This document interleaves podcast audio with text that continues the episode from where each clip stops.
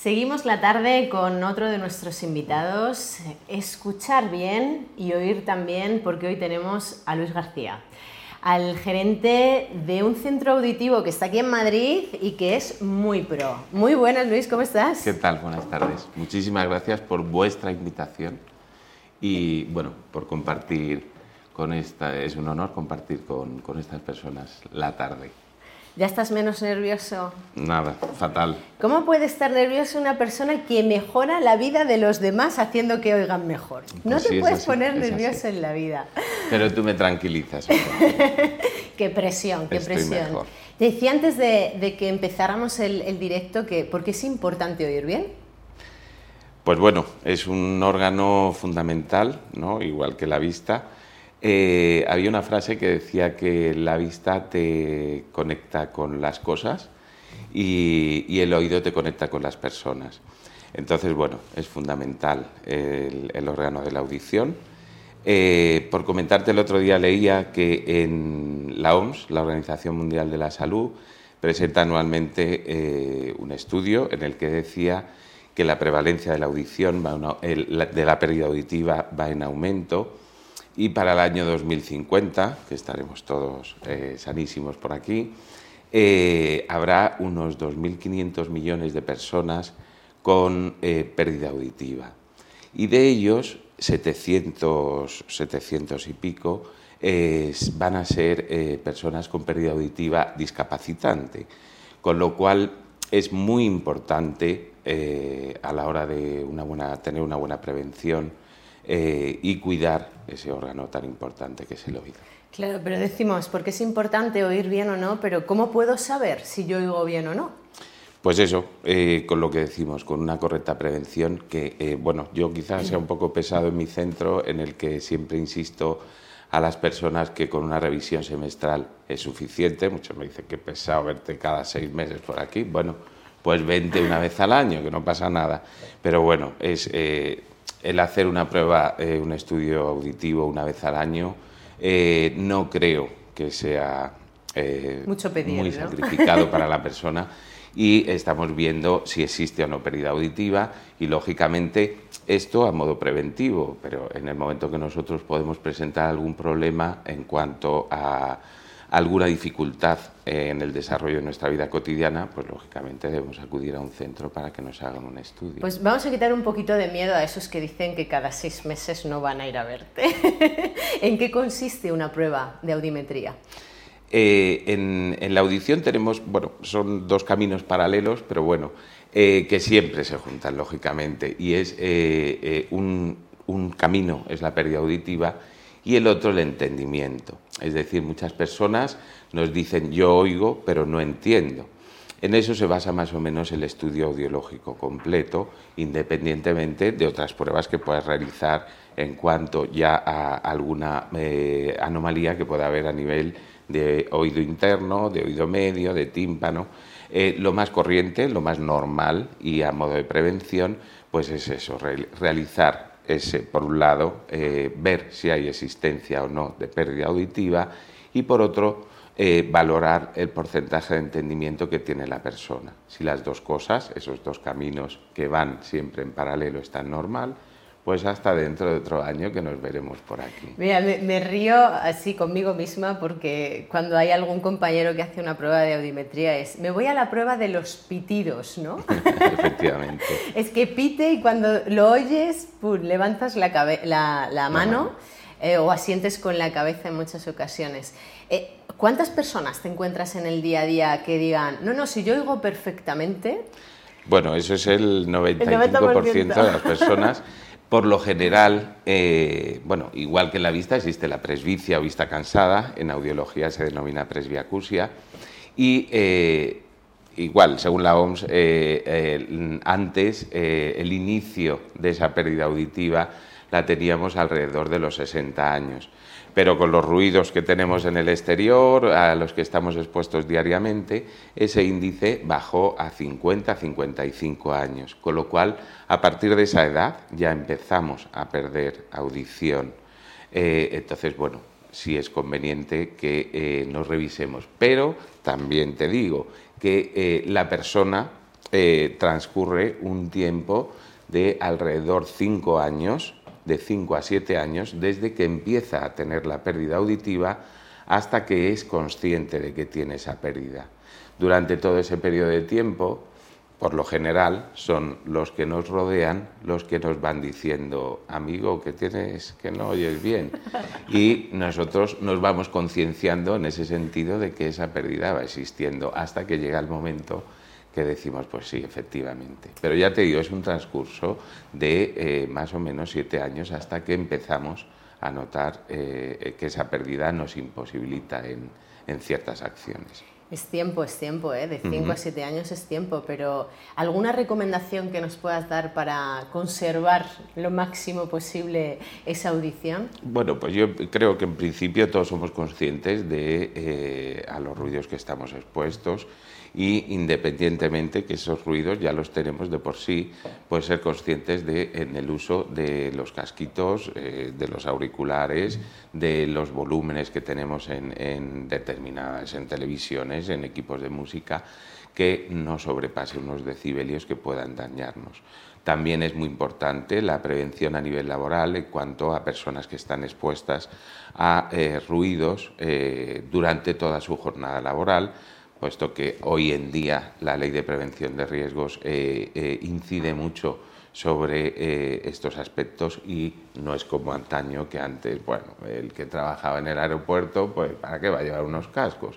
Y el que tiene un martillo en la calle, un martillo eléctrico de estos percutor, pues ¿para qué va a utilizar los casquitos? Entonces, hoy en día, y gracias a la ley de prevención, pues sí somos más conscientes de ello y, ponemos remedio. Pero hay veces que a lo mejor o no se pone remedio o hay personas que por la razón que sea tienen ese déficit auditivo y habrá una aparatología ¿no? que, que, haga que esas personas pueden oír mejor. ¿Qué es lo más actual? ¿Qué es lo que más tenéis en el centro auditivo a nivel de, mm, bueno, de poner alguna prótesis, de poner algún audífono? ¿Qué es lo que más se usa ahora mismo? En principio, hoy en día, eh, a no ser que sea ya una pérdida severa o profunda en la que eh, ya eh, pasaríamos a otro tipo de adaptación, que sería el famoso implante coclear, que es la cirugía en la que eh, nos implantan un vibrador a nivel óseo que nos hace escuchar a través vía ósea, no vía aérea. Eh, porque la audición eh, va vía aérea y vía ósea.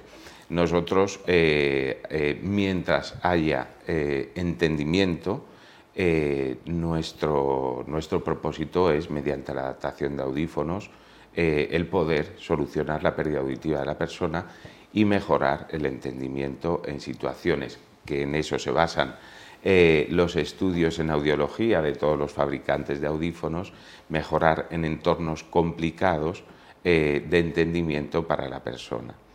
Eh, hoy en día las tecnologías de los audífonos, bueno, están eh, como en todo, ¿no? Como en televisiones, ordenadores. Van cambiando, ¿no? Sí, sí, a marchas forzadas. Entonces, eh, la tecnología hoy en día, en cuanto a los audífonos, tienen conectividad, que se conectan con los teléfonos, se conectan con la televisión. Entonces, todo para facilitar el entendimiento de la persona que tiene pérdida auditiva. Y, sobre todo eso, en entornos donde es complicado el entendimiento, que la persona pueda, pueda escuchar bien. Y además, esa estimulación que nosotros estamos proporcionando al oído mediante la adaptación de los, de los audífonos, que ah, lógicamente a su vez repercute a nivel cerebral, pues esa estimulación está haciendo que nuestro cerebro eh, esté activo hay que estar activos. Activos, activos y como te decía antes, no te pongas tan nervioso que mejoras ya la estoy vida más tranquilo. de mucha gente, ¿has visto? Pero porque nos entendemos. Totalmente. Nos oímos bien y nos entendemos.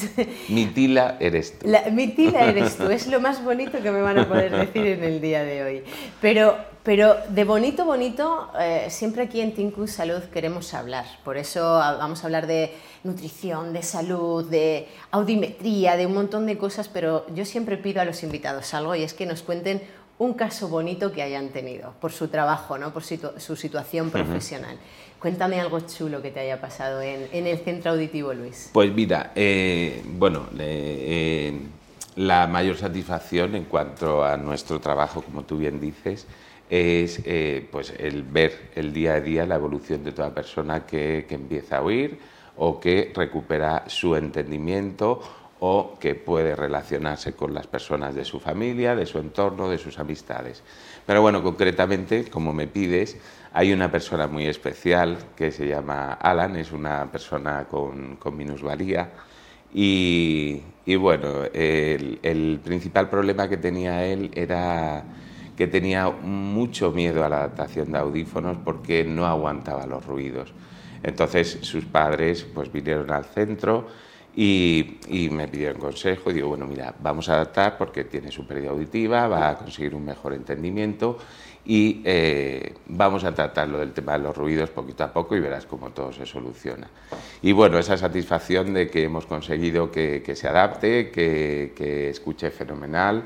El único problema que tiene es que es contrario a mi equipo de fútbol, con lo cual eh, tenemos ahí una disputa. Eh, eso, no, eso, no, lo teníamos en el guion. Ya, ya. Yo no voy a decir equipos, pero vamos, si te digo que eh, tenemos ahí una disputa en la que, bueno. ahí sí que te entiende bien, ¿no? Sí, sí. bien, No hace falta decir Pero bueno, que es una, una, persona maravillosa, desde aquí lo, lo saludo y, que, bueno, que, es, un, un, placer el, el poder ayudar a las personas. Y curioso, ¿no? Porque pensamos en tengo que hacerme esa valoración, de, esa audiometría, pero también puede ocurrir lo contrario, ¿no? tener esa fobia muchas veces a que el ruido pues, nos afecte mucho más y no lo tenemos tan en cuenta. ¿no? ¿Te has encontrado más casos en los que la, persona tenga esa situación de no soporto el ruido o necesito algo que disminuya el ruido de mi entorno? Hombre, hay personas que tienen hipersensibilidad a los ruidos y, y en cierta manera pues eh, la adaptación del audífono pues no es muy viable porque ya a nivel profesional de, de otorrino pues hay que, valorar hasta qué punto esa persona se puede amplificar o no el sonido. Entonces, mm, ante esa sensibilidad extrema, pues son, son situaciones complejas. Al igual que, como decían, decías antes, que hay muchas satisfacciones, también hay muchas decepciones por esto, por no tener una buena prevención y que la persona va dejando eh, el tema de la pérdida auditiva, bueno, sí, para que lo que hay que oír, o bueno, yo puedo esperar, en fin, el dejarlo, eh, el alargar, eh, como si dijéramos esta agonía, no tiene sentido, puesto que llega un momento que la adaptación del audífono no es viable y es cuando nos encontramos, pues eso, que a nivel profesional es una pequeña decepción para nosotros el no poder ayudar a la persona. Pero ayudáis a muchos. Hombre, ¿Y, efectivamente. ¿Y dónde los podéis ayudar? ¿Dónde estáis físicamente? Pues mira, nuestro centro, yo eh, más o menos llevo más de 20 años en esto de la audiología y, tenemos un centro en la calle Fermín Caballero, número 76 en Madrid, cerca de Navaguada, cerca del barrio, en el barrio del Pilar en la que todos, por supuesto, eh, podéis ir a realizar un estudio auditivo gratuito y eh, asesoraros en todo lo posible para que, para que vuestra audición sea esté al día.